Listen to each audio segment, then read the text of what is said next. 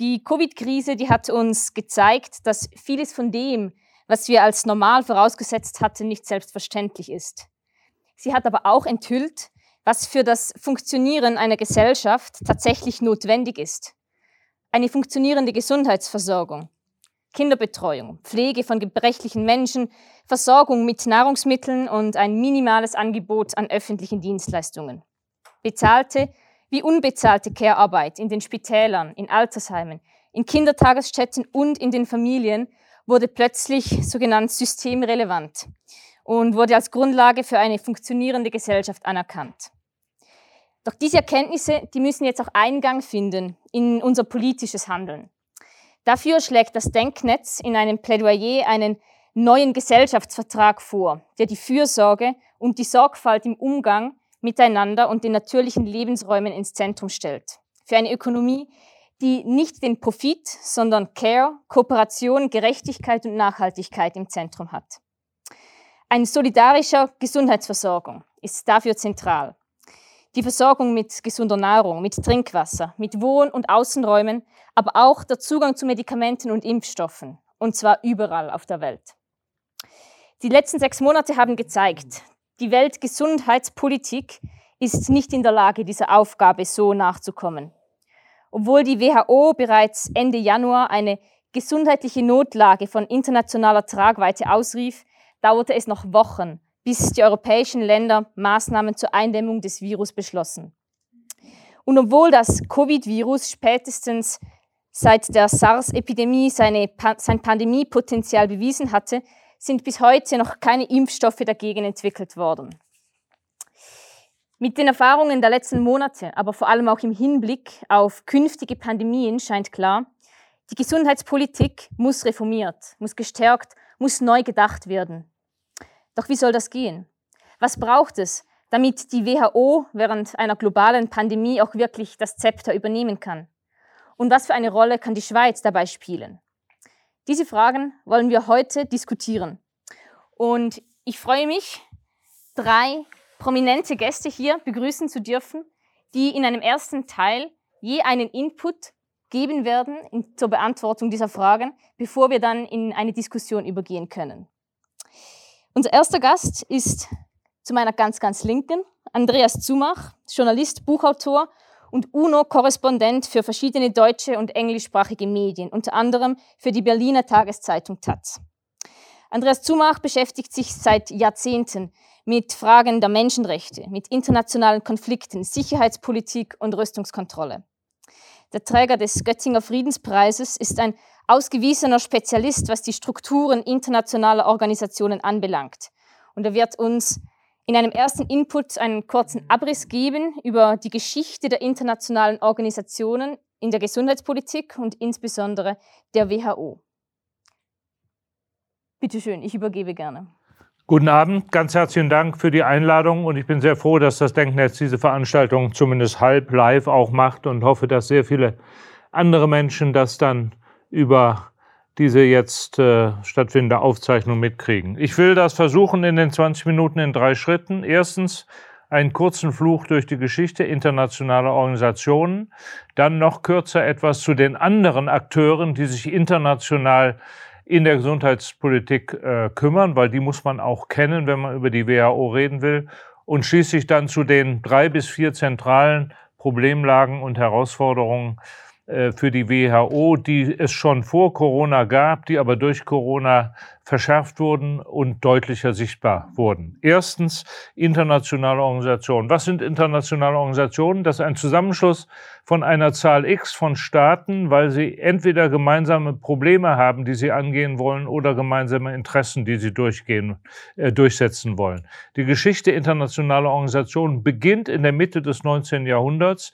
Sie ist nicht, wie viele glauben, äh, befasst zunächst mit Fragen von Krieg oder Frieden oder Humanität Fragen oder gar Menschenrechtsfragen. Nein, die Gründung der ersten Organisation war die Folge der industriellen Revolution, die damit anfängt, dass man ab 1820 Kohle findet und verbrennt, dann ab 1856 Öl, also die fossilen Energiestoffe, später dann Gas, die zu einer ungeheuren Technisierung unserer Welt führen zu einer Beschleunigung und zu einer Vernetzung, zumindest der damals bekannten globalen Welt, durch intensiveres Reisen, durch Handel, Grenz- und Kontinent überschreiten, durch Kommunikation.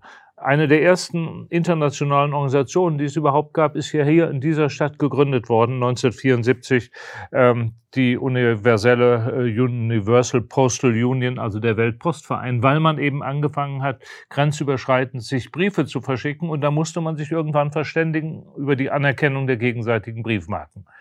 Aber schon 1851 trat in Paris eine erste sogenannte Sanitätskonferenz zusammen mit dem Versuch zur Bekämpfung der damals virulenten äh, Epidemien, das waren Cholera und die Pest natürlich, sich auf gemeinsame Methoden zur Bekämpfung, auf gemeinsame Standards zu einigen. Diese scheiterte, aber 1892 und 97 gab es dann erste multilaterale Verträge zur Bekämpfung von Cholera und Pest weitere Sanitätsabkommen in den Jahren 1926, 33 und 44 und institutionell 1902 in Washington DC die Gründung der Pan American Health Organization, also immerhin eine internationale Organisation bezogen auf den gesamten amerikanischen Kontinent, dann 1907 in Europa nachgezogen in Paris die Gründung des Office International de Hygiene Publique das war wiederum eine Art Vorbild, Vorläufer für die sogenannte Hygienesektion des Völkerbundes, der 1919 gegründet wurde,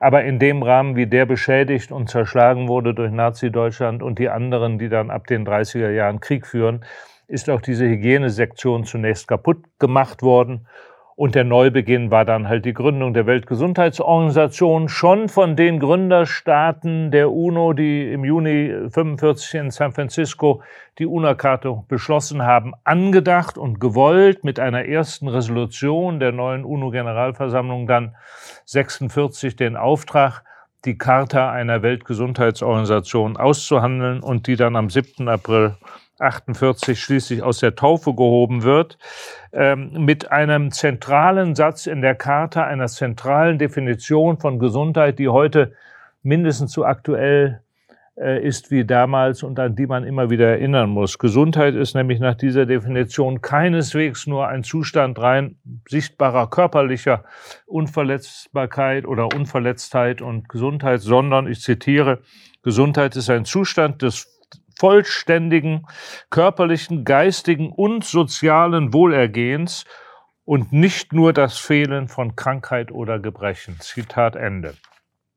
Jetzt kurz, bevor ich dann auf die WHO und ihre Problemlagen eingehe, die anderen Akteure, die sich international in der Gesundheitspolitik, im Gesundheitswesen äh, tummeln, die muss man auch kennen, weil die ja zum Teil mit eine Rolle spielen bei den Problemen, die die WHO heute hat. Ich werde jetzt mitnichten alle nennen, aber ich nenne die drei Kategorien und dann jeweils ein, zwei, drei Beispiele. Die eine Kategorie ist äh, die Lobby der Pharmaindustrie, und dazu wird nachher wahrscheinlich Beat noch einiges mehr sagen. Die ist eine der stärksten, am besten äh, äh, organisiertesten und finanzstärksten. Wen, wen, wen das mehr interessiert, der sollte sich angucken, die Studie, die es von einer kritischen Nichtregierungsorganisation gibt, ähm, äh, von der, von der äh, Public Health Organisation Europa zu den Lobbyverbänden der Pharmaindustrie am Sitz der EU in Brüssel.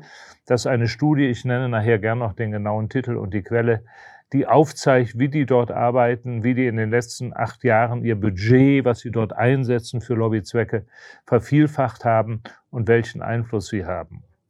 Die zweite Kategorie von internationalen Akteuren sind eben kritische Nichtregierungsorganisationen. Ich nenne mal beispielsweise vier. Das eine ist allen bekannt Ärzte ohne Grenzen, Ärztinnen ohne Grenzen die sehr gezielt äh, vor Ort eingreifen und helfen, auch da, wo die internationalen Organisationen wie die WHO es nicht tun oder viel zu spät kommen, wie etwa 2014 beim Beginn der Ebola-Krise in Westafrika. Die zweite, Ihnen allen bekannt, ist Medico International, weil es hier auch eine starke und gute Schweizer Sektion gibt. Eine Misch, gegründet 68 während des Vietnamkrieges und des Biafra-Krieges, zunächst für die unmittelbare Hilfe in, für die Menschen in diesen Gebieten, aber dann zunehmend auch politisiert mit Kritik an äh, internationaler Gesundheitspolitik, an dem Einfluss der Pharma.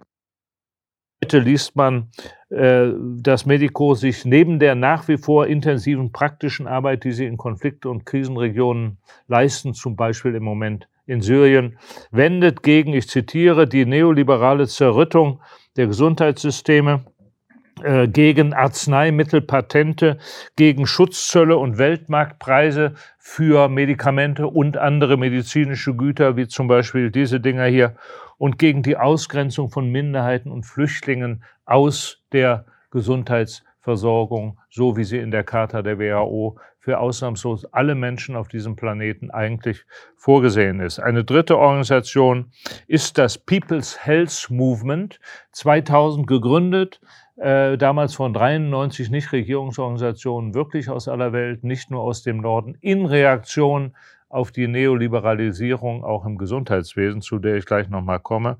Und eine vierte Organisation, nicht global, aber eben europäisch, wäre die schon äh, von mir eben genannte Organisation, die sich um die Lobbyarbeit äh, in Brüssel kritisch kümmert. Jetzt zur WHO. Die WHO ist eine Sonderorganisation der UNO. Sonderorganisation steht vor all den Organisationen, wo man im Namen nicht das Wort UN findet. Andere Sonderorganisationen wären die ILO, also die International Labour Organization. Der Unterschied ist deswegen relevant, weil diejenigen, wo ein UN im Namen steht, wie etwa das UNO-Hochkommissariat für Flüchtlinge in Genf oder das UNO-Entwicklungsprogramm oder das UNO äh, Umweltprogramm UNEP, die sind alle integrale Bestandteile äh, der UNO, deren Budgets wird, werden im Gesamtbudget der UNO mit beschlossen und die jeweiligen Chefs oder auch Chefinnen, meistens Generaldirektorinnen genannt oder Hochkommissarinnen, werden ernannt vom Generalsekretär nach Beratung mit den wichtigen Ländern. Die Sonderorganisationen wie die WHO und auch die ILO wählen ihre Chefs oder Chefinnen selber und sie haben ein eigenes Budget. Der WHO gehören alle 194 UNO-Mitgliedstaaten an. Man konnte als Land der WHO auch schon beitreten, wenn man nicht der UNO angehörte. Das ist vor allem ein Fall Schweiz, die ja erst 94 der UNO beigetreten ist, aber schon lange vorher zur WHO gehörte. Ähm, das oberste Gremium dieser WHO ist die alljährlich tagende Generalversammlung, zu der eigentlich seit 1948 jedes Jahr im Mai mindestens die Gesundheitsministerin, wenn nicht sogar die Staats- und Regierungschefs für bis zu zwei Wochen nach Genf kommen. Das ist die größte Veranstaltung, die es im Genfer Palais des Nations überhaupt gibt, bis zu 2000 Delegierte. Und die ist dieses Jahr ausgefallen zum ersten Mal.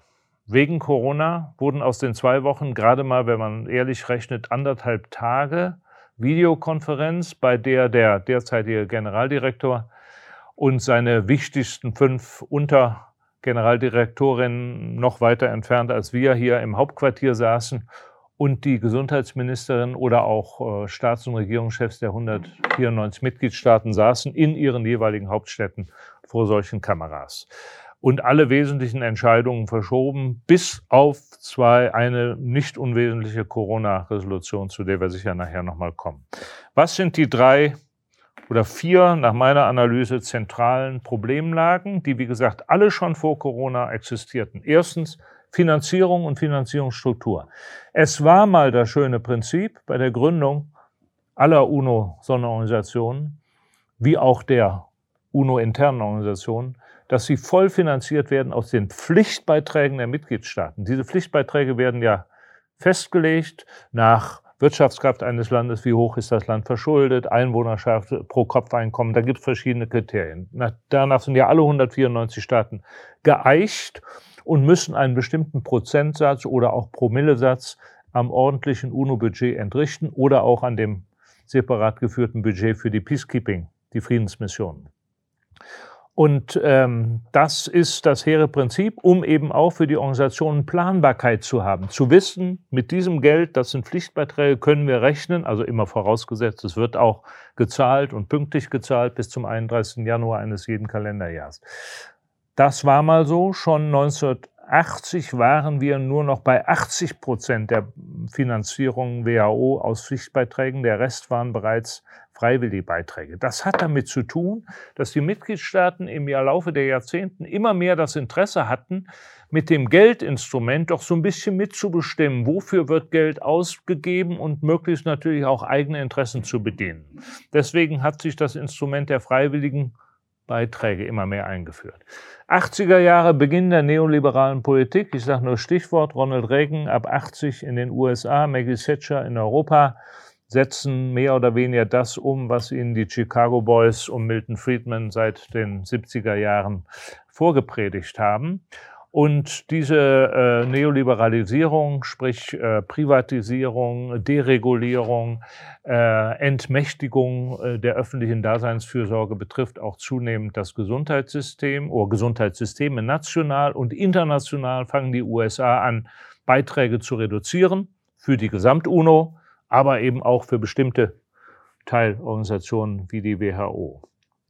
Diese Politik ist durchgehend, hat auch unter den demokratischen Präsidenten, also Carter und selbst bei Obama, nicht wirklich aufgehört.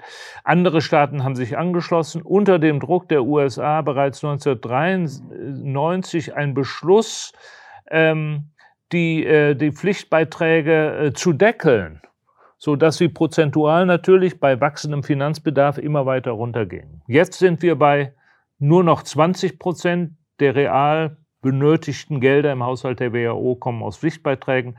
80 Prozent sind freiwillige Beiträge. Gesamtsumme, es wird immer auf ein Doppelhaushaltsjahr beschlossen, das Budget etwa 5,7 Milliarden Euro für das Haushaltsjahr 1920. Sie können selber rechnen. Ich mache es jetzt mal einfacher. Nehmen wir mal an, das Budget wären 100 Millionen. Davon kommen 20 Millionen gerade noch aus verlässlich auch planbaren Pflichtbeiträgen. 80 Millionen sind freiwillige Beiträge. Von diesen 80 Millionen Freiwilligen kommt etwas mehr als die Hälfte, also 51 Prozent, auch noch von Regierungen. Die andere Hälfte kommt von nichtstaatlichen Akteuren, das heißt im Klartext direkt von der Pharmaindustrie oder vermittelt über Stiftungen wie zum Beispiel die Stiftung von Bill und Melinda Gates. Wenn man das alles durchrechnet, kommt man darauf, dass diese privaten Akteure, also Stiftungen und unmittelbar Pharmakonzerne, ähm, von den freiwilligen Beiträgen etwa die Hälfte tragen. Das heißt 40 Prozent des Gesamtbudgets der WHO und davon wieder nicht ganz die Hälfte kommt von Bill und Melinda Gates Stiftung unmittelbar und auch indirekt dadurch, dass die Bill und Melinda Gates beteiligt ist an dem vierten Akteur, den ich jetzt nenne noch, den ich eben vergessen habe, und weil er der problematischste ist, das sind die sogenannten Public-Private Partnerships, wo man nie so genau weiß, wer gehört da eigentlich zu, woher kommt das Geld, wer bestimmt. Und da ist eine der wichtigsten oder die wichtigste, die Gavi, dazu wird sicher nachher noch etwas gesagt werden, äh, werden 2000 gegründet, also die internationale Impfallianz mit der Zielsetzung, vor allem in den armen Ländern äh, die Kinder zu impfen, so dass alle Kinder dieser Erde gleichberechtigten Zugang zu den überlebensnotwendigen Impfungen haben. Sie reklamieren auf ihrer Webseite in den letzten zehn Jahren 780 Millionen Kinder weltweit ähm, geimpft zu haben und damit 13 Millionen, das Leben von 13 Millionen Menschen zumindest verlängert zu haben. Und hierin finden wir eben wieder Bill und Melinda Gates, ihre Stiftung und andere Stiftungen. Wir finden aber auch die Weltbank darin. Wir finden bestimmte Regierungen drin. Wir finden direkt Pharmakonzerne beziehungsweise ihre Lobbyorganisationen. Äh, diese Abhängigkeit hat dazu geführt, dass ähm, wir ab den 80er Jahren ähm, der Schwerpunkt der WHO, der bis dahin darauf lag, Basisgesundheitssysteme vor allem in den ärmeren Ländern unserer Welt zu stärken, zu unterstützen und damit auch präventive Gesundheitspolitik zu betreiben. Dieser Schwerpunkt ist ab Ende der 80er Jahre unter einem damals japanischen Generaldirektor der WHO und unter kräftigem Druck der USA immer mehr verändert worden hinzu, was die Kritiker nennen, technisierte Gesundheitspolitik, also eben nicht mehr private, priva, äh, präventive, sondern ähm, Impfung und so weiter und so weiter und eben äh, eine Schwächung ähm, der präventiven Möglichkeiten ähm, in den, vor allem in den armen Ländern. Wir hatten bis, ich weiß noch, als ich 88 angefangen habe in Genf, war eines der profiliertesten Programme der WHO das äh, Anti-AIDS-Programm, damals noch unter einem amerikanischen Direktor, Jonathan Mans. Dies wurde herausgelöst aus der WHO, das ist heute UNAIDS, auch unter sanftem Druck bestimmter daran interessierter äh, Länder. Ähm, ähm, und es ist völlig klar, wenn also Bill und Melinda Gates, von, die nicht 80 Prozent des Budgets der WHO kontrollieren, wie das in so manchen verschwörungstheoretischen ähm, Sendungen und Demonstrationen der letzten Wochen zu hören war. Das ist Quatsch, sondern die Zahlen, die ich genannt habe, stimmen, aber die bedeuten natürlich einen Einfluss. Und wenn man dann noch weiß, dass die Stiftung zwar ursprünglich ihr Geld wesentlich aus dem Microsoft-Vermögen von Bill Gates gemacht hat, inzwischen aber vor allem Anteile hat an Pharmakonzernen, aber auch an großen Nahrungsmittelkonzernen, die wiederum, was die Ernährungspolitik betrifft, genau das Gegenteil von dem tun, was die WHO beschließt und empfiehlt, sei es jetzt Coca-Cola oder bestimmte Süßwarenhersteller, auch Nestle, dann ergibt sich natürlich hier sehr klar ein Interessenkonflikt und ist dieser direkte oder auch vermittelte Einfluss der Pharmaindustrie und anderer Industrien höchst problematisch. Zweitens und kürzer das Problem ähm, mangelnder Zugang für WHO-Delegationen in mutmaßliche Epidemieproblemlagen. Das ist ja nun am Beispiel Corona und China deutlich geworden. Das Dilemma ist, Grunddilemma, ähm, die WHO ist eine Regierungsmitgliedsorganisation und alle Zahlen, die da in Genf äh, herausgegeben werden, jetzt auch täglich, ja, wo kommen die her? Die kommen zunächst mal von den Regierungen der Mitgliedsorganisationen. Ähm, in vielen Ländern unterhält die WHO natürlich regional- oder nationale Büros. In vielen demokratischen Ländern, ich denke auch hier in der Schweiz, ist es kein Problem für die WHO, sich auch anderer Quellen zu bedienen, neben der Regierung hier in Bern. Aber in weniger demokratisch oder diktatorisch regierten Ländern ist das ein Problem. Und genau das war der Fall in China so um die Zeit November, Dezember, aber auch noch bis in den Januar. Wir wissen ja, dass es unabhängige Wissenschaftlerinnen gab, auch Journalistinnen, die in China äh, die offiziellen Behauptungen der chinesischen Regierung darüber, dass sich das Virus angeblich nicht von Mensch zu Mensch verbreitet, äh, bezweifelt haben.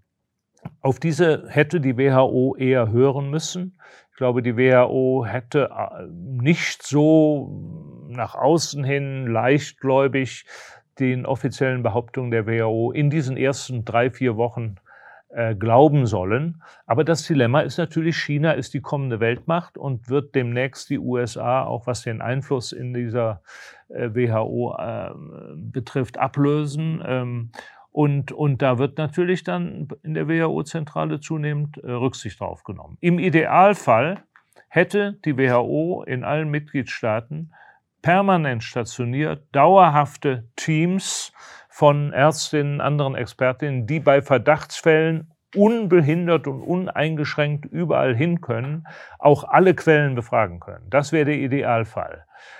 Man hat 2006 einen vorsichtigen Schritt in die Richtung gemacht und auf der Generalversammlung im Mai 2006 beschlossen, dass die WHO eben nicht nur die offiziellen Angaben von Regierungen übernehmen darf für das, was sie dann selber verlautet in Genf, sondern sich auch auf andere Quellen stützen darf. Das ist aber nur eine Kannmöglichkeit und nicht etwa eine Bestimmung, die jetzt auch mit Kraft durchgesetzt wird. Äh, letzte Problemlage ist, ähm, dass im Zuge der neoliberalen äh, Gesundheitspolitik natürlich auch alles, was äh, hier an Produkten wichtig ist, Medikamente, Grundstoffe für Medikamente und Schutzausrüstung und so alles weiter unter Marktgesetze gefallen ist. Das ist lange niemandem als Problem aufgefallen. Jetzt unter Corona-Bedingungen dramatisch. Jetzt wissen wir alle, dass 80 Prozent aller Grundstoffe für die Medikamente dieser Welt nur noch aus China und Indien kommen, weil eben die großen Pharmakonzerne in den letzten 20 Jahren das aus Kostenersparnisgründen alles verlagert haben. Ähnliches gilt für bestimmte Schutzausrichtungen und so weiter. Und jetzt stellt man fest, eigentlich dürfen solche medizinischen Produkte keine normale Handelsware sein, äh, weil sie sind äh, äh systemrelevant oder was immer die Begriffe heißen. Und wie kriegt man das jetzt wieder umgedreht? Es ist auch bezeichnend, dass zum Beispiel die Frage, ob Medikamente patentiert werden dürfen, und damit bestimmte hohe Preise von den Pharmakonzernen festgelegt werden und Generika, also ähnlich wirksame Produkte, die von Firmen in der, im Süden hergestellt werden, nicht exportiert werden dürfen, dass all diese Fragen nicht in der WHO diskutiert und entschieden worden sind, sondern in der Welthandelsorganisation der WTO und dieses eben zugunsten der Patentinteressen der Pharmakonzerne. Ja, ähm, ich habe kriegt das Zeichen Zeit abgelaufen. Äh, erlaubt mir einen allerletzten Satz. Und das ist dann, glaube ich, auch eine gute Überleitung äh, zu Frau Kickbusch.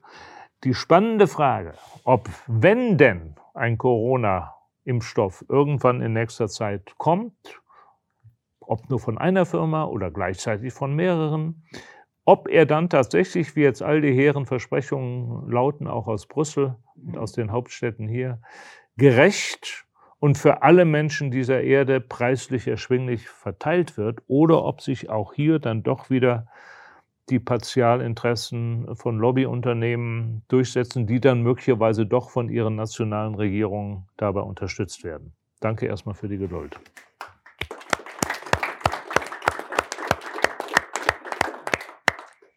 Ja, vielen Dank, Herr Zumach, für, Ihren sehr, für Ihre sehr interessanten Ausführungen.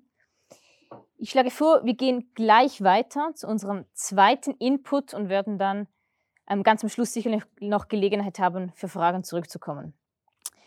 Als unsere zweite Rednerin darf ich Frau Ilona Kickbusch begrüßen, Soziologin, Politikwissenschaftlerin und Vorreiterin der Gesundheitsfürsorge, Frauengesundheit und Selbsthilfebewegungen. Sie war von 1981 bis 1998 selbst Mitglied der WHO und bekleidete da mehrere hochrangige nationale wie internationale Positionen. Seit 2008 ist sie Direktorin des globalen Gesundheitsprogramms am Hochschulinstitut für internationale Studien und Entwicklungen in Genf. Sie ist Mitglied in verschiedenen internationalen Gesundheitskommissionen wie dem Global Preparedness Monitoring Board der Weltbank und der WHO. Frau Kickbusch hat auch ähm, an verschiedenen Universitäten unterrichtet, mehrere Jahre unter anderem an der ähm, hochkarätigen Universität in Yale in Public Health. Es ist mir eine Freude und Ehre, dass sie heute hier bei uns ist und uns einen Einblick geben wird zu den äh, aktuellen Herausforderungen im Zusammenhang mit der Covid-19-Pandemie. Äh, vielen Dank. Äh, und äh, ich will versuchen, das alles ein bisschen zu verbinden, weil äh, natürlich äh, die Reaktion der Weltgesundheitsorganisation auch auf Covid-19, wie mein Vorredner ja gut dargestellt hat, sehr damit zusammenhängt, wie ist die Organisation aufgestellt, äh, wie wird sie geführt, äh, welche Schwerpunkte hat sie. Und äh, ich glaube, man muss schon sagen, äh, seit der Wahl des Generaldirektors Tedros vor ungefähr zweieinhalb Jahren hat sich die Arbeit und die Schwerpunktlegung der Weltgesundheitsorganisation außerordentlich verschoben. Die zehn Jahre vorher waren ja mit einer Generaldirektorin aus Hongkong, aus China, äh, Margaret Chan, äh, die eine sehr technokratische Generaldirektorin war. Äh, Tedros ist einerseits in einem sehr politischen Wahlkampf gewählt worden. Man muss auch sehen, dass diese Wahlkämpfe immer politischer geworden sind, immer politischer werden, äh, weil auch natürlich die Gesundheit per se immer politischer geworden ist. Und äh, am stärksten zeigt sich das natürlich jetzt im geopolitischen Konflikt, Konflikt äh, USA und China. Äh, Tedros ist angetreten mit äh, einem Satz, den er auch immer wieder verwendet und den er auch immer wieder an die Mitgliedsländer weitergibt, nämlich dem Satz Health is a political choice. Gesundheit ist eine politische Entscheidung. Äh, und äh, Teil seines Programms war es von vornherein, dass es deshalb nicht genügt, nur mit Gesundheitsministern zu reden, weil sehr viele dieser politischen Entscheidungen eben auf ganz anderer Ebene getroffen werden, von Finanzministern, von Regierungschefs und ähnlichem. Und es ist eigentlich recht interessant, äh, dass äh, äh, die erste ähm, die erste Tagung, die Tedros besucht hat, am ersten oder zweiten Tag nach seiner Amtsübernahme, war das Treffen der G20-Regierungschefs, äh, organisiert damals von äh, Deutschland äh, unter der Leitung Angela Merkel, die durchgesetzt hatte, dass die G20 sich mit Gesundheit beschäftigen muss, dass es äh, Gesundheitsministertreffen geben muss und dass sich auch die Regierungschefs mit der Gesundheit beschäftigen müssen. Für Tedros, ich bleibe dabei, ein sehr politischer Generaldirektor. Er ist auch deswegen zum Teil angegriffen worden, wird auch deswegen weiterhin angegriffen. Äh, der von vornherein auch gesehen hat, er war ja nicht nur Gesundheitsminister in seinem eigenen Land, er war Außenminister. Er hat äh, wichtige Koordinationsrollen bei der Afrikanischen Union eingenommen und er war der Kandidat der afrikanischen Staaten, der erste afrikanische Generaldirektor der Weltgesundheitsorganisation. Das in sich selbst ist schon ein Politikum und deutet darauf hin, welche Stimmen sozusagen bei den politischen Verhandlungen äh, innerhalb der Organisation auch zum Tragen kommen. Und äh, dieses neue, gestärkt, gestärkte Afrika, man sieht das auch in den Aktionen der Afrikanischen Union, wenn man das verfolgt, wenn man die Allianzen da sieht, äh, die äh, spielen in diesem politischen Spiel um Gesundheit eine immer wichtigere Rolle und spielen natürlich auch eine immer wichtigere Rolle in Hinblick auf die Länder, die ein Interesse an der afrikanischen Wirtschaft haben, äh, sprich China, aber auch langsam wacht die Europäische Union auf. Auch hier ist es politisch interessant. Es wird ähm, den äh, regelmäßigen Gipfel Afrikanische Union, Europäische Union unter der deutschen Präsidentschaft jetzt wieder geben. Äh, wie virtuell und so weiß man noch nicht. Aber auch hier das allererste Mal eine Arbeitsgruppe zur Gesundheit und auch wieder unter äh, der deutschen Präsidentschaft.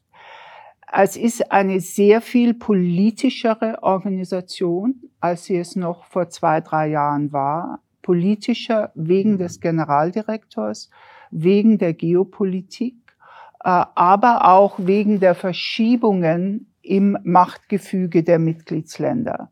Und hier geht es nicht nur um USA und China, es geht um die Position Indiens, und ich kann Ihnen sagen, dass Indien, äh, sprich indische Pharmaindustrie, Generikaindustrie, genauso handfeste Interessen hat wie andere Länder. Also es ist nicht mehr so, ich sage es mal ganz simplistisch, dass man von einem äh, äh, verantwortungsvollen globalen Süden und einem unverantwortungsvollen globalen Norden sprechen kann. So ist es nicht mehr.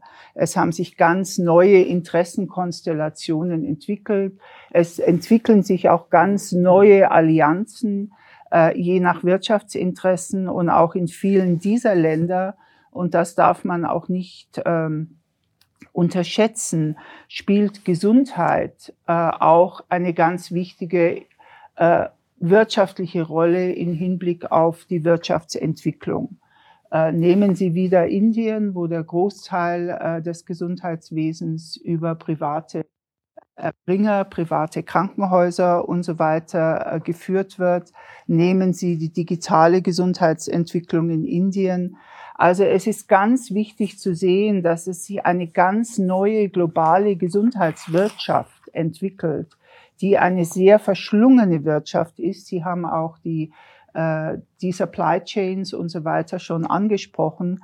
Äh, wir haben zum Beispiel dem Generaldirektor vorgeschlagen, er bräuchte wegen dieser neuen äh, ökonomischen ähm, Konstellation um Gesundheit herum eine der am schnellsten wachsenden Industrien der Welt und eben nicht nur Pharmaindustrie äh, eben digitale Gesundheit, eben private Krankenhäuser und so weiter und so fort, dass deswegen auch die WHO sich auf ganz neue und intensive Weise mit diesen ökonomischen Dynamiken beschäftigen muss, sonst kann sie ihrer Rolle äh, nicht nachkommen. Das äh, äh, zum einen. Zum anderen es hat unter Tedros eine sehr interessante Reorganisation der Organisation gegeben. Die WHO arbeitet zu sogenannten General Programs of Work und äh, er hat ziemlich radikal äh, die Organisation jetzt umstrukturiert und ich glaube, es lohnt sich auch noch zu bemerken, dass er sagte, als er in das erste Treffen der Direktoren gekommen ist, sagte er, Ilona, I couldn't believe it. All I saw was old white men. äh, dass er mit ziemlicher Radikalität äh, diese Leitungsstruktur verändert hat. Er hat auch sehr viele Frauen rein äh, geholt. Er hat äh, dezidiert auch gegen Kritik Vertreter äh, aus dem globalen Süden äh, hereingeholt für sehr viele wichtige Programme. Also die Organisation schaut schon ganz anders aus. Und auch jetzt in diesem äh, Covid-Kontext ist eine der wichtigsten Leute eine neue Position, die er geschaffen hat, Chief Scientist, WHO, und äh, Anerkennung, dass die WHO sich sehr viel mehr in diesem Bereich Wissenschaft, Innovation, äh, Intellectual Property äh, von Wissenschaft, Wissen als globales äh, Gut äh, positionieren muss und eine ganz hervorragende indische Kollegin führt diese Rolle aus und Sumia Swaminathan, die ähm, äh, die jetzt auch für sehr viel dieser Bereiche zur Impfstoffentwicklung und so weiter zuständig ist.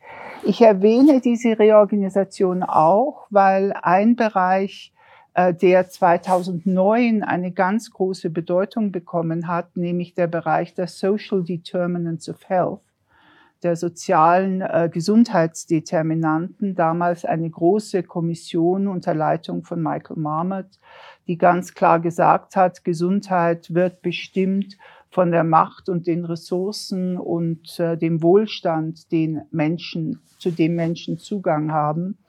Äh, diese Kommission und ihre Ergebnisse ist sozusagen unter Margaret Chan verschwunden. Äh, Tedros hat das Programm neu äh, etabliert. Es gibt eine große Abteilung jetzt zu Social Determinants of Health, wo diese Fragen abgearbeitet werden. Und inzwischen ist diese Diskussion um Social Determinants of Health einen Schritt weitergegangen indem man auch von den Commercial Determinants of Health spricht, den kommerziellen Determinanten von Gesundheit. Und auch hier bei aller Kritik an der Pharmaindustrie, ich habe in meiner Arbeit bei der WHO bis hin zu Kommissionen, in denen ich in den letzten Jahren gesessen bin, ist die Macht äh, gekommen von der Zuckerindustrie, von der Alkoholindustrie, von der Tabakindustrie, von der Nahrungsmittelindustrie, von der Süßgetränkeindustrie. Was war die letzte? Süßgetränke, also Coca-Cola und Co. Und ich glaube, auch das muss man klar sehen. Wenn man analysieren will, welcher Druck auf die WHO ausgeübt wird, äh, dann muss man diese Konstellation mit in Betracht ziehen. Weil wenn man wiederum sagt, was ist die Gesundheitswirtschaft, ja, da haben wir also die, die Geld aus der Gesundheit heraussaugen und dann haben wir diejenigen, die sozusagen viel Geld damit machen, damit die anderen Geld machen können. Ja, sie kriegen einen ganz besonderen Zyklus hier. Und äh, ich war mal in Hongkong auf zwei Tagungen. Da war ich am einen Tag auf einer Tagung zur Prävention wo jeder sagte, ach wie schlimm, äh, Diabetes nimmt so wahnsinnig zu. Und dann war ich auf einer Tagung äh, von Firmen, die gesagt haben, ach, äh, Uh, unser neues Geschäftsfeld liegt in der Diabetes. Ja, also hier uh, gibt es dann uh, diese diese Balancen. Sie haben angesprochen und ich glaube, das ist sehr wichtig, die Universal Health Coverage. Auch dazu hat es eine ganz wichtige Bewegung gegeben, die hat schon unter Margaret Chan angefangen. Also die Gesundheitsdienste, wie sie ja 1978 durch Haftan Mahler auch in die Diskussion gebracht worden sind, wieder auf die Agenda zu bringen. Äh, das ist äh, verhandelt worden bis hin äh, zu einer Sondersitzung der Vereinten Nationen in New York wo es eine sehr wichtige Resolution äh, zu der Universal Health Coverage gibt. Die sind ja auch Teil der, äh, der SDGs wo man im Gegensatz zu den MDGs, die ja Krankheit, Krankheit, Krankheit, äh, Bevölkerungsgruppe, Bevölkerungsgruppe, Bevölkerungsgruppe waren, wo man auch strukturelle Probleme angesprochen hat, wie eben die Erreichung von Universal Health Coverage. Universal Health Coverage wird als globales Gut gesehen. Äh, wir haben auch, ich bin Co-Chair äh, einer Initiative, die eben auch von WHO und, und Weltbank gehostet wird, UHC 2030. Äh, und wir haben ganz dezidiert in die Diskussion äh, in, bei den Vereinten Nationen eingebracht, dass eben UHC ein sozialer Vertrag ist, a social contract. Und äh, derzeit wird im Rahmen eben dieser Reorganisation einer sehr verstärkten Universal Health Coverage Abteilung äh, wird äh, daran gearbeitet, wie man das auch äh, intellektuell und organisatorisch äh, sozusagen aufarbeitet und, äh, äh, und an die Mitgliedsländer weitergibt. Also die Entwicklung von Universal Health Coverage als globales Gut ist eine sehr wichtige Aufgabe. Es gibt eine sehr gestärkte Abteilung für die Ökonomie des Gesundheitswesens und äh, die WHO unterstützt durchgängig das Public Financing äh, der, der Gesundheit. Interessant ist vielleicht als kleines historisches Aperçu die Definition der, Welt, der Gesundheit, physisch, mental und sozial, hängt damit zusammen, dass die UdSSR im Verhandeln äh, des, äh, äh, der Konstitution eigentlich das drin haben wollte, was in der äh, Verfassung der UdSSR drin war, nämlich den allgemeinen Zugang zu Gesundheitsdiensten, sozusagen ein sozialistisches Modell der Gesundheit. Und das Ergebnis, typisch Diplomatie, des Verhandelns war dann, dass man das Wort sozial mit in die Definition hineingenommen hat, um nicht von sozialistischen äh, Zugang äh, zum Gesundheitswesen sprechen zu müssen. Und natürlich während des ganzen Kalten Krieges, Sie haben es angetönt, war der Kampf immer äh, zwischen der Auffassung der sozialistischen Länder, jeder sollte Zugang haben, und das eher privatisierte Modell der, ähm, äh, der vieler der westlicher Länder. Äh, Tedros steht für dieses Global Public Goods Modell, äh, auch für den Versuch, also diese Idee eines People's Vaccine äh, weiterzutreiben. Und äh, von daher kann ich momentan also Gavi nicht ganz so negativ sehen wie Sie. Auch ein Großteil der Finanzierung von Gavi auch Mitgliedsländer. Ja. Es gab ja gerade das Replenishment von Gavi auch, äh, gepusht durch Frankreich äh, mit einem ganz signifikanten hohen Beitrag. Äh, und auch sozusagen in diesen anderen Geldern, die Sie aufgezählt haben, ist ja ein immenser Batzen von Gavi drin, wo sozusagen, weil die WHO das dann umsetzt, Sie kriegen also auch diese unheimliche Komplexität, ja, also Mitgliedsländer durch Replenishment geben Geld zu Gavi. Dann kommt Geld von Gavi zur WHO. Dann kommt es von der WHO an die Mitgliedsländer einerseits. Es kommt von Gavi an die Pharmafirmen äh, um eben einzukaufen. Also die, die Finanzströme sind wahnsinnig komplex und kompliziert. Man muss sie sich sehr genau anschauen. Und von daher gibt es sehr unterschiedliche Interessenskonflikte. Es muss auch noch gesehen werden, wir dürfen nicht einfach von Mitgliedsländern sprechen. Denn die Regulärbeiträge der WHO kommen meistens entweder aus den Gesundheitsministerien, oder sind in irgendeinem Budget des Außenministeriums für multilaterale Organisationen. Die anderen Gelder für Gavi, für Global Fund und so weiter kommen fast ausschließlich aus den Entwicklungshilfebudgets. Und die Ministerien in den Ländern, siehe auch ein bisschen Schweizer Gesundheitsstrategie, sind nicht so gut aufeinander zu sprechen. Die konkurrieren auch miteinander. Und es kann durchaus sein, dass das äh, Entwicklungsministerium äh, hier drüben äh, eine Sache pusht, die dem Gesundheitsministerium in den Verhandlungen in der WHO dann, die politisch sind, überhaupt nicht passt und die auch durchaus konträr sein können. Also man muss auch sehen, dass die Komplexität des Gelderstroms auch aus den Ländern äh, dann äh, wahnsinnig schwierig ist. Momentan, was äh, im äh, Vordergrund steht jetzt, ist natürlich äh, äh, sind äh, mindestens drei Sachen, ist äh, äh die mangelnde Autorität der WHO. Ich würde da eher dann nachher auf äh, Fragen eingehen. Sie haben es angesprochen, trotz eines internationalen Vertrages der International Health Regulations äh, kann äh, die WHO nicht so unabhängig agieren, wie es zu Zeiten einer Pandemie sein sollte. Da gibt es äh, ganz viele offene Fragen und Vorschläge, auch diese International Health Regulations äh, äh, zu reformieren. Äh, zum anderen äh, äh, gibt es natürlich diese ganze Frage, welche diagnostischen Möglichkeiten, therapeutischen Möglichkeiten und äh, Impfmöglichkeiten haben wir, können wir aufbauen, wie können wir eine gerechte Verteilung schaffen.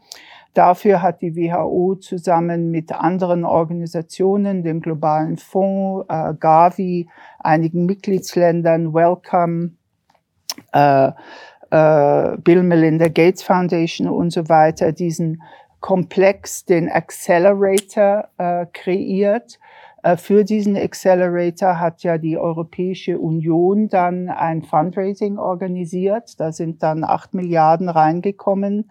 Auch hier eben hauptsächlich Gelder aus Ländern. Äh, und, äh, und in sozusagen drei Säulen werden, wird derzeit versucht, so die wissenschaftliche Entwicklung hier voranzutreiben, auch mit anderen Organisationen, die schon vorher gegründet worden sind, wie SEPI, äh, die eben versuchen, Impfstoffentwicklung voranzutreiben. Also ich glaube, was wahnsinnig schwierig ist, und da leiden wir alle darunter, ist, dass die Geldflüsse in der internationalen Gesundheit wahnsinnig intransparent sind. Wahnsinnig intransparent. Und zwar nicht nur aus äh, irgendwelchen äh, Vertuschungsgründen oder Konspiration Gründen oder Interessenvertuschungsgründen, sondern weil so wahnsinnig viel Geld von so wahnsinnig viel unterschiedlichen Quellen, von ganz eigenartigen Allianzen, die dann zum Teil auch eingegangen werden, äh, zwischen Firmen, zwischen Firmen und Organisationen und so weiter, äh, dass das sehr schwierig ist und dass sicherlich das jetzt auch äh, bei äh, Covid-19 äh, der Fall sein wird.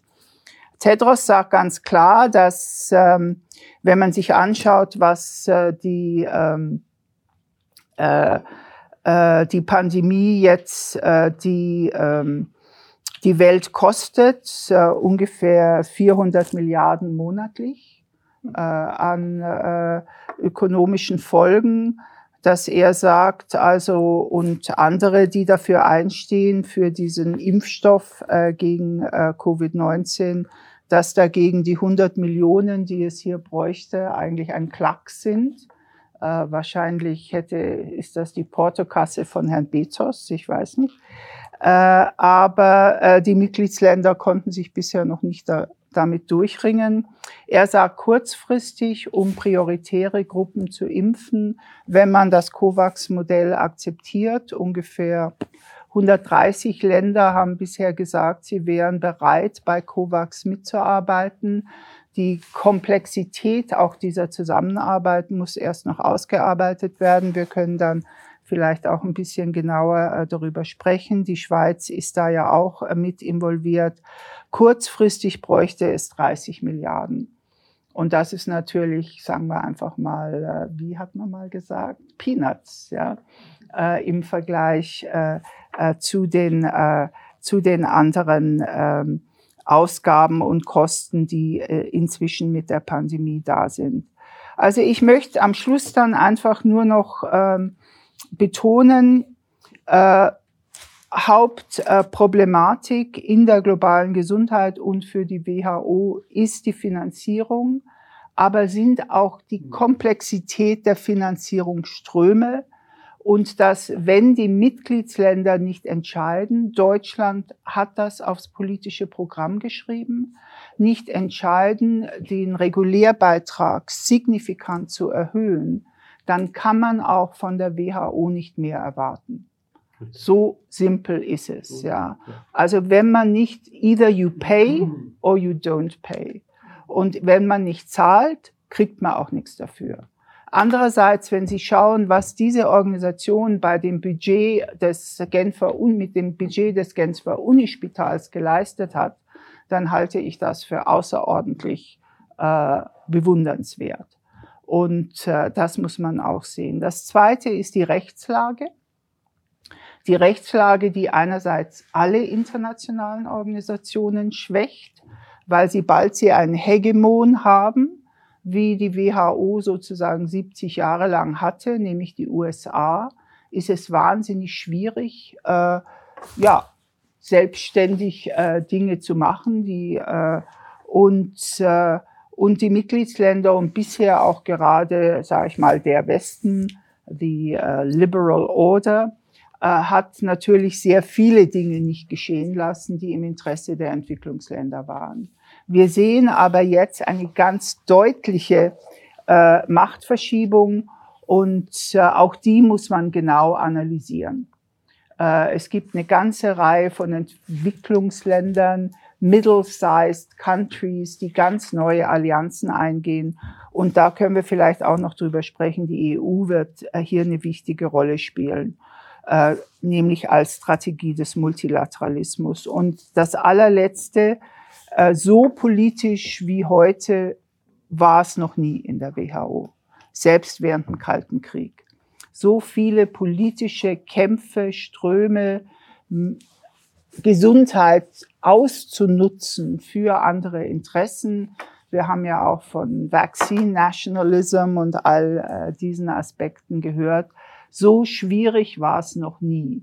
Und von daher ist jetzt wirklich die Frage, ob in der Krise sozusagen der Phönix aus der Asche steigen kann, ob wirklich Kräfte zusammenkommen, die sagen, wir wollen und brauchen diese Organisation oder ob sie so signifikant gestärkt wird, dass sie tatsächlich weiterhin ihre technischen Beiträge leisten wird aber dann also diese wichtige politische Rolle, äh, die sie spielen muss, nicht spielen kann. Aber sie kann nur mit Geld und mit politischer Unterstützung der Staaten unabhängig werden.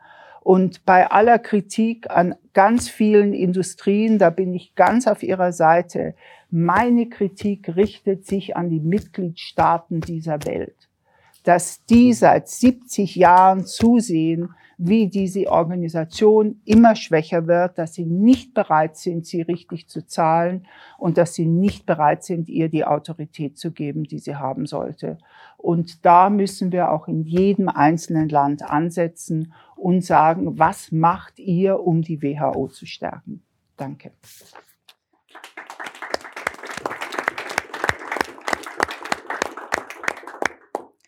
Ja, vielen Dank für diesen sehr interessanten Input, auch für die internen Informationen und die politische Kontextualisierung, die Sie hier für uns gemacht haben. Wir kommen noch zum Schluss zu unserem dritten Redner, Bea Drinker. Für heute wahrscheinlich für die meisten bekannt, dennoch zwei, drei Worte. Was ich herausgefunden habe auf heute mit einem sehr breiten Hintergrund, Lehrer, Ingenieur, ähm, Gewerkschaftsvergangenheit und seit 16 Jahren geschäftsleitender Sekretär des Denknetzes. In seinem Buch, das heute offiziell erschienen ist, hat er mit Cedric Wehrmuth ähm, eine Service-Public-Revolution gefordert, mit der mit einer Stärkung ähm, der Institutionen, die eben dem Gemeinwohl und nicht der Logik der Konkurrenz oder Gewinnorientierung unterworfen sind, von den öffentlichen Diensten bis hin zur Gesundheitsversorgung aufzeigt, wie eine eine solidarische Antwort auf diese aktuelle Krise, auf die Covid-Krise, aber auch auf die Klimakrise und andere, die uns vielleicht noch bevorstehen sein könnte. Und ich freue mich jetzt, von dir in einem kurzen Input eine Tour d'Horizon zu bekommen. Ja, vielen Dank, Franziska. Ähm, ich berichte äh, äh, vor allem auch auf dem Hintergrund einer Fachgruppe, die im Denknetz einige Jahre aktiv war und sich mit dem äh, Big Pharma-Thema beschäftigt hat, also der Struktur und der Dynamik der, der Medikamentenversorgung oder Unversorgung, Nichtversorgung äh, in der heutigen Zeit. Ähm, und auch, das hast du erwähnt, aufgrund der Beschäftigungen in, der letzten, in den letzten Monaten, in dieser Covid-Krise, äh, mit, äh, mit Fragen die sich hier jetzt der Weltöffentlichkeit aufdrängen in einer Krisenhaftigkeit, wie wir sie äh, noch nie erlebt haben, aber jetzt eben erleben. Ähm, diese Krisenhaftigkeit hat meines Erachtens damit zu tun, dass wir in einer neuen Welle von Infektionskrankheiten stecken. Covid-19 ist der klarste Ausdruck davon, aber das hat schon länger begonnen. AIDS war die erste große äh, globale Krise diesbezüglich. Dazwischen gab es kleinere, die eingedämmt geblieben sind, aber die Dynamik dieser neuen Pandemien, dieser neuen Erreger, äh, vor allem Viren, aber teilweise eben auch Bakterien, die hat enorm zugenommen. Und es ist zu erwarten, dass der Covid-19 nicht die letzte Pandemie ist. Also wir, werden in, wir, sind hier in einem Krisenmodus, den wir vielleicht gar nicht mehr verlassen werden in absehbare Zeit. Äh, das kommt, verbindet sich dann noch mit der Frage der Schwächung der Mittel, die wir gegenüber Bakterien entwickelt haben. Antibiotika waren ja eine der großen, wichtigen Entwicklungen, um, um eine ganze andere Klasse von Krankheiten bakterieller äh, Herkunft zurückzudämmen. Äh, diese äh, Mittel sind enorm geschwächt worden äh, und ich, darauf komme ich noch zurück, warum das so ist. Also das ist die eine Seite. Wir sind in einer äh, Gesundheitskrise, äh, die wahrscheinlich nicht mehr so aufhören wird. Es wird kein Zurück zu vor Covid-19 äh, geben.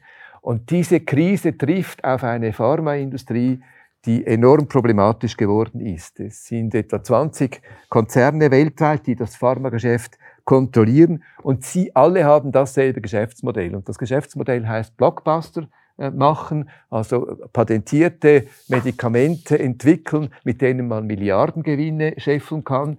Und das macht man nicht mehr in den herkömmlichen Bereichen wie zum Beispiel Antibiotika oder eben Infektionskrankheiten, die ja rasch beendet sind, wenn man sie dann heilt, sondern das macht man bei den äh, Krankheiten, die andauern, zum Beispiel Krebs, oder weil man da dann äh, enorm Geld machen kann. Die Behandlungen gehen sehr lang oder man versucht auch für einmalige Behandlungsformen Preise zu, nicht man versucht, man setzt es durch, äh, Preise zu erzielen wie Kymria 370.000 Franken pro Behandlung oder neu ein Mittel auch von Novartis wie Kymria auch für eine seltene Kinderkrankheit, äh, Behandlung 2 Milliarden äh, zwei Millionen, Entschuldigung, pro Behandlung. Also enorme Preise durchsetzen, das ist das Geschäftsmodell. Die Profitraten in diesem Kernbereich, die sind offiziell bei 30, 25, 30 Prozent. Nach meiner äh, Einschätzung sind das 50 Prozent und mehr. Enorme Profitraten. Oder? Das, und darauf konzentriert sich alles. Und das ist systemisch geworden. Kein Pharmakonzern kann sich mehr davon äh, trennen, weil dann wird er sofort zum Übernahmekandidaten durch andere Konzerne. Also das System ist toxisch geworden, äh, dieser äh, großen Pharmafirmen. Äh, Und eine Konsequenz ist eben, dass sie völlig dysfunktional geworden sind gegenüber der großen Bedrohung, die ich vorher erwähnt habe. Infektionskrankheiten sind nicht mehr interessant. Weder Impfungen sind interessant, das ist ein sehr riskantes Geschäft, noch eben Antibiotika sind interessant, davon hat man sich großräumig verabschiedet. Und deshalb gehen heute die Initiativen für äh, Medikamente, die im Zusammenhang mit Covid-19 äh, relevant sind, sehr, sehr häufig zu, zu fast hundertprozentig nicht von den Konzernen aus, sondern von kleineren Firmen oder von Universitäten und so weiter die Schlussfolgerung, die wir ziehen, und noch etwas, warum hat Big Pharma so groß die Kontrolle über das Geschehen? Weil sie die äh, klinische Forschung äh, völlig dominieren. Die klinische Forschung ist die Forschung, die eruiert, ob ein Medikament wirklich wirksam ist, ob es Nebenwirkungen hat und das dann auch in der nötigen Breite. Und eine solche klinische Forschung kostet so um die 300 Millionen äh, Dollar oder Euro oder Franken. Und es gibt keine Organisation, die äh, in der Lage ist, weltweit nicht diese Mittel in geordneter Weise aufzubringen und dann eben klinische Studien machen zu können. Das ist immer bei einem Pharmakonzern. Und deshalb haben die das Monopol oder ein Oligopol mit diesem Blockbuster-Modell im Hintergrund, in dem sie entscheiden, was wird überhaupt realisiert, was wird überhaupt bis zur Nützlichkeit, Verwendbarkeit vorangetrieben. Und dieses Monopol müssen wir dringend durchbrechen. Es ist nicht mehr, es ist absolut tödlich für die Menschheit, wenn sie diesen systemisch getriebenen Blockbuster-Pharmakonzernen weiterhin äh, diese Kontrolle überlassen. Sie werden mal etwas gut auch machen. In dieser Covid-Krise sind sie jetzt so unter Druck, dass sie auch genötigt sind, mal etwas äh, äh, günstig zu geben und so weiter. Aber das wird die Ausnahme bleiben. Die nächste Krise wird dann gleich wieder kommen. Nicht, weil das böse Leute sind in diesen Konzernen, sondern weil sie systemisch dazu getrieben sind. Das ist meine erste Forderung und Kon Konklusion. Und das war auch diejenige dieser Fachgruppe. Pharma Fürs Volk ist das Stichwort. Wir brauchen Alternativen. Die öffentliche Hand, die Staatengemeinschaft, wer, wer immer, muss eigenständig die Kontrolle zurückgewinnen darüber, was an Medikamenten und Therapien entwickelt wird. Nicht alles total, das ist nicht der Schritt, den wir brauchen, aber so stark, dass wir dieses, äh, diese Pharma, Big Pharma, Toxic Pharma zurückbinden können. Und äh, das Zweite ist dann eben auch, und da bin ich auch völlig bei Ihnen, es ist nicht nur eine Frage der Konzerne, sondern auch eine Frage der Weltöffentlichkeit. Wir brauchen eine globale Gesundheitspolitik. Wir, glaub, wir brauchen eine WHO, die nicht mehr konzipiert ist als eine Zusammenkunft von Ländern, die dann nach Gutwill entscheiden, was sie jetzt gemeinsam machen wollen oder nicht, sondern es muss als öffentlicher globaler Dienst konzipiert sein. Und den brauchen wir dringend. Wir brauchen ihn dringend.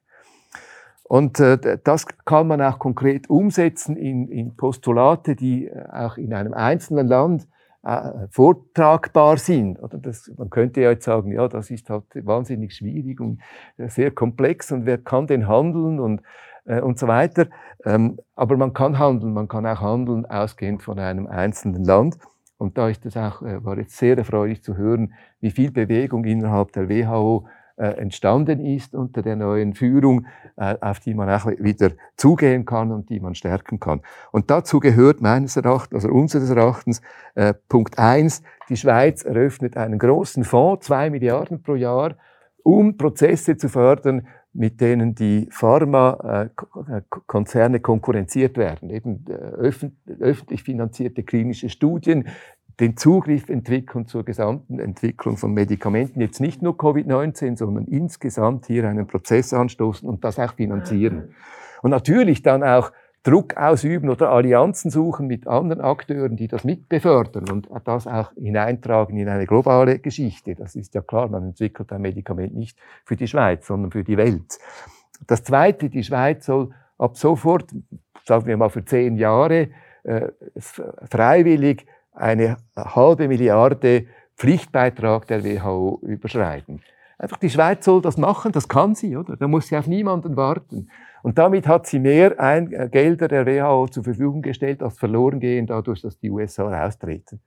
Und dieser Austritt der USA, der ist ja noch nicht besiegelt. Jetzt kommen ja die Wahlen dann, der ist da vielleicht nicht definitiv. Der wird wahrscheinlich rückgängig gemacht, aber das wäre ein enormes Zeichen, oder? ein enorm starkes Zeichen. Das kann die Schweiz einfach machen, morgen, wenn sie will. Also solche Sachen müssen wir einbringen. Natürlich dann äh, andere Länder sollen auch mitziehen. Äh, dann braucht es die Arbeit an einem öffentlichen Rahmenwerk, das eine demokratisch legitimierte Steuerung der äh, Entwicklung von Medikamenten und Therapien äh, aufbaut. Oder es, es, so nicht, nicht irgendwie bürokratisch, sondern unter, unter, Mitar unter Zusammenführen aller Kräfte, die die das als öffentliche Aufgabe verstehen und zusammenarbeiten wollen. Und da gibt es ganz viele solche Kräfte, die man äh, äh, ins Spiel bringen kann. Äh, und natürlich muss man das alles finanzieren, das ist klar. Äh, global gesehen, das Ziel müsste meines Erachtens sein, dass man 80 Prozent der Gewinne der Pharmakonzerne äh, abschöpft und sagt, das brauchen wir das habt ihr, das, weil die entziehen das den Gesundheitsversorgungssystemen. Wer finanziert denn diese Pharmakonzerne? Wer bezahlt denn das? Das sind die Leute, das sind die Staaten, das sind die Krankenkassen, äh, staatliche Einrichtungen. Also die saugen das parasitär aus den Gesellschaften ab. Wir wollen das zurück, um das zu tun, was wirklich nötig ist. Das werden nicht, werden nicht von heute auf morgen erreichen, aber solche Fragen müssen ins Spiel kommen. Konkret aber kann man das auch anders machen. Wir haben hier im, im Buch und auch in diesem Plädoyer, äh, das das Denken jetzt angestoßen hat, für eine globale Care-Gesellschaft vorgeschlagen, eine damit höre ich auf, eine Klima- und Corona-Solidaritätsabgabe auf großen Vermögensanteilen jetzt zu, äh, einzurichten, ähm, und zwar in genügender Größenordnung, drei Prozent auf Vermögensanteile über einer Million Franken. Und da sind dann die selbstbewohnten Immobilien noch ausgenommen. Äh, wenn man das äh, macht über zehn Jahre, bekommt man einen Gesamtbeitrag von 300 Milliarden Franken. Und wir müssen beginnen, in solchen Größenordnungen zu denken. Wir brauchen diese Ressourcen, damit wir die Probleme äh, ernsthaft angehen können, von denen wir heute stehen. Voilà, so viel von meiner Seite.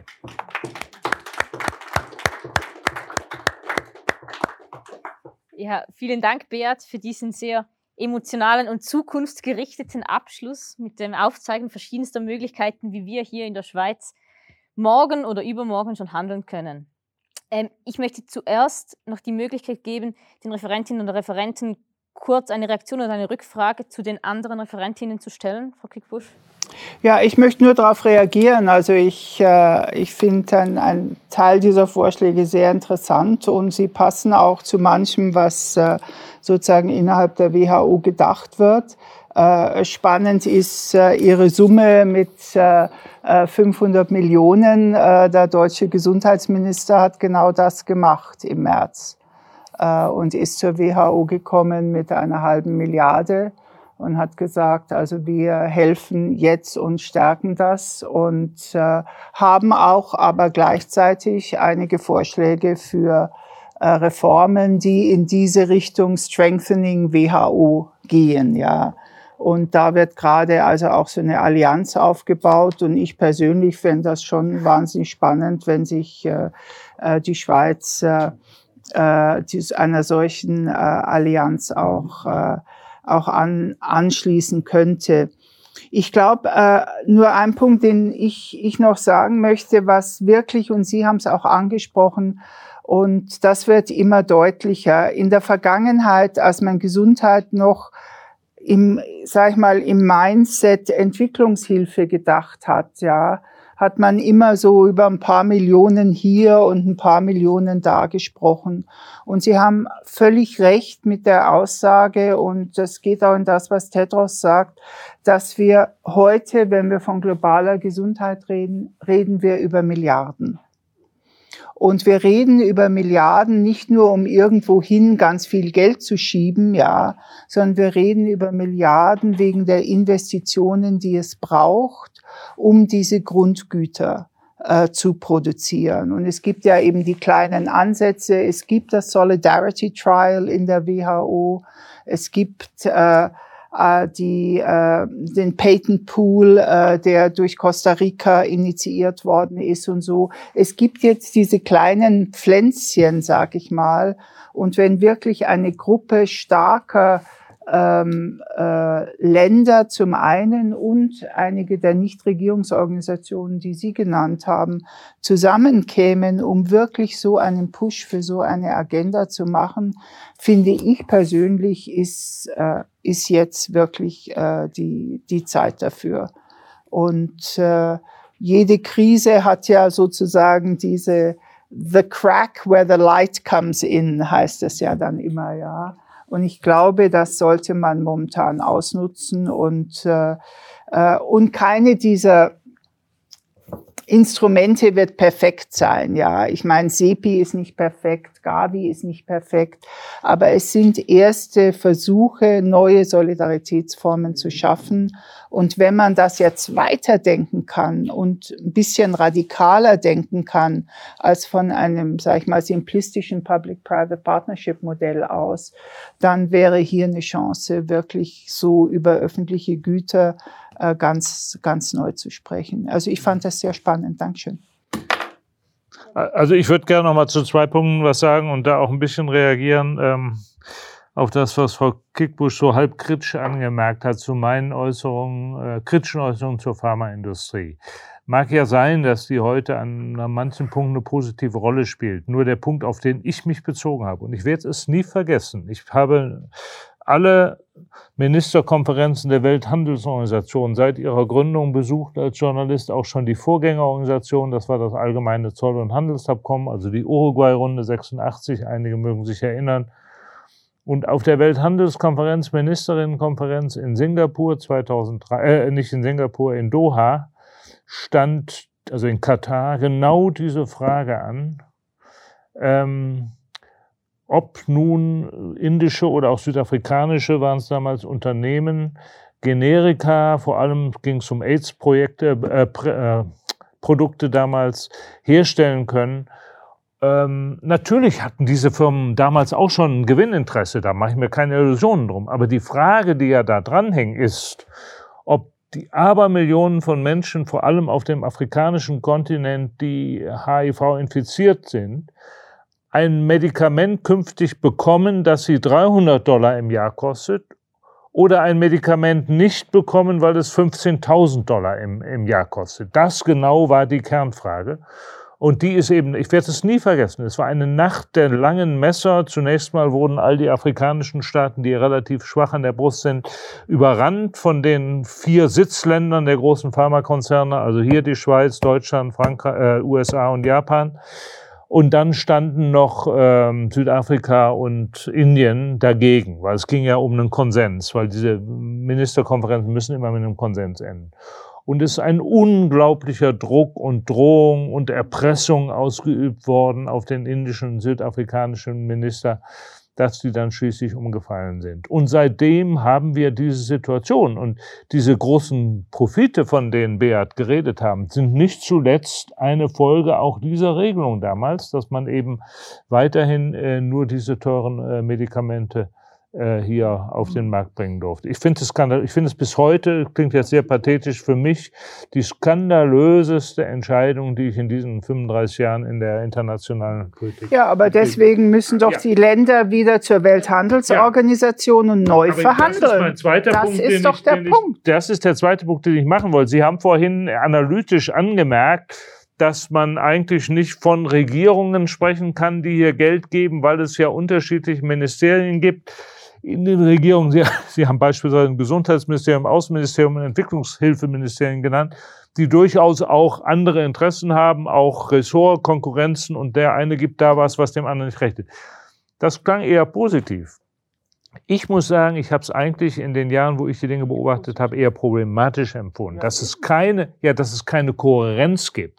Auf der großen WTO-Handelskonferenz in Seattle 98, das war die mit den großen Protesten, die dann gescheitert ist, da kamen eben zum ersten Mal aus einigen Ländern nicht nur die Handelsminister, waren fast nur Männer oder Wirtschaftsminister, sondern da erschienen aus den vier skandinavischen Staaten und aus den Niederlanden auch die Umweltministerinnen weil sie sagten, hier werden Dinge verhandelt, die haben eine umweltpolitische Relevanz und da wollen wir mit dabei sein. Da haben sich zum Teil die eigenen Wirtschafts- und Handelsminister darüber empört, auch vor uns Journalisten, dass diese Umweltminister es wagten, hier äh, dabei sein zu wollen und mitreden zu wollten.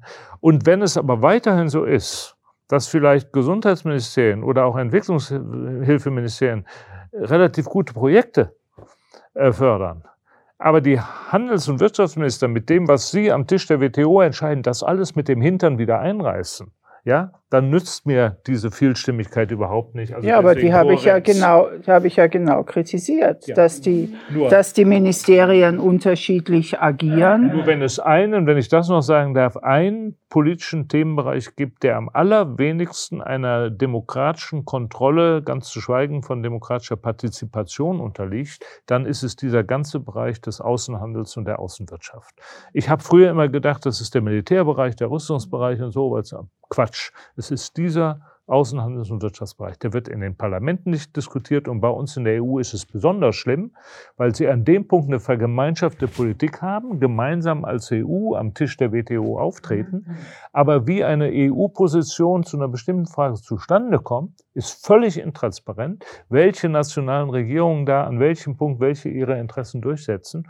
Und wenn es da mal eine leise Kritik gibt aus dem einen oder anderen Parlament oder von der einen oder anderen regierungskritischen Organisation, dann versteckt man sich sofort hinter der EU als nationaler Minister und sagt, der Zug ist längst abgefahren, das war die EU. Ne? Ein ganz schlimm, übles Versteckspiel.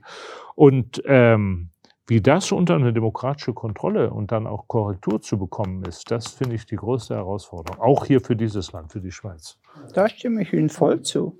Und ein Großteil der allerwichtigsten Gesundheitsverhandlungen werden in den nächsten Jahren über Handel sein. Es wird um Supply Chains gehen, es wird um Intellectual Property gehen, es wird äh, und die werden verbunden sein eben auch mit den Verhandlungen über Bisher haben wir ja jetzt, wir hatten Produkte, dann haben wir Dienstleistungen, gehören Gesundheitsdienstleistungen dazu. Als nächstes sind die ganzen digitalen äh, Dienstleistungen dabei und äh, und drum eben, ich hatte es angetönt, äh, hatten wir Tedros vorgeschlagen und er, er will das auch aufgreifen, diesen Chief Economist zu haben, weil eine seiner Haupt- oder ihrer Hauptaufgaben wird sein, regelmäßig über die Straße zur Welthandelsorganisation zu gehen. Und drum wird es auch so wichtig, wer der nächste Leiter äh, der Welthandelsorganisation wird. Das wird also absolut ganz zentral für die zukünftige Gesundheitsagenda. Und darum finde ich Ihren Hinweis so wichtig, weil viel von der globalen Gesundheit wird ja dann nicht in der WHO entschieden oder im Gesundheitsbereich, sondern wirklich in diesen anderen Politikbereichen.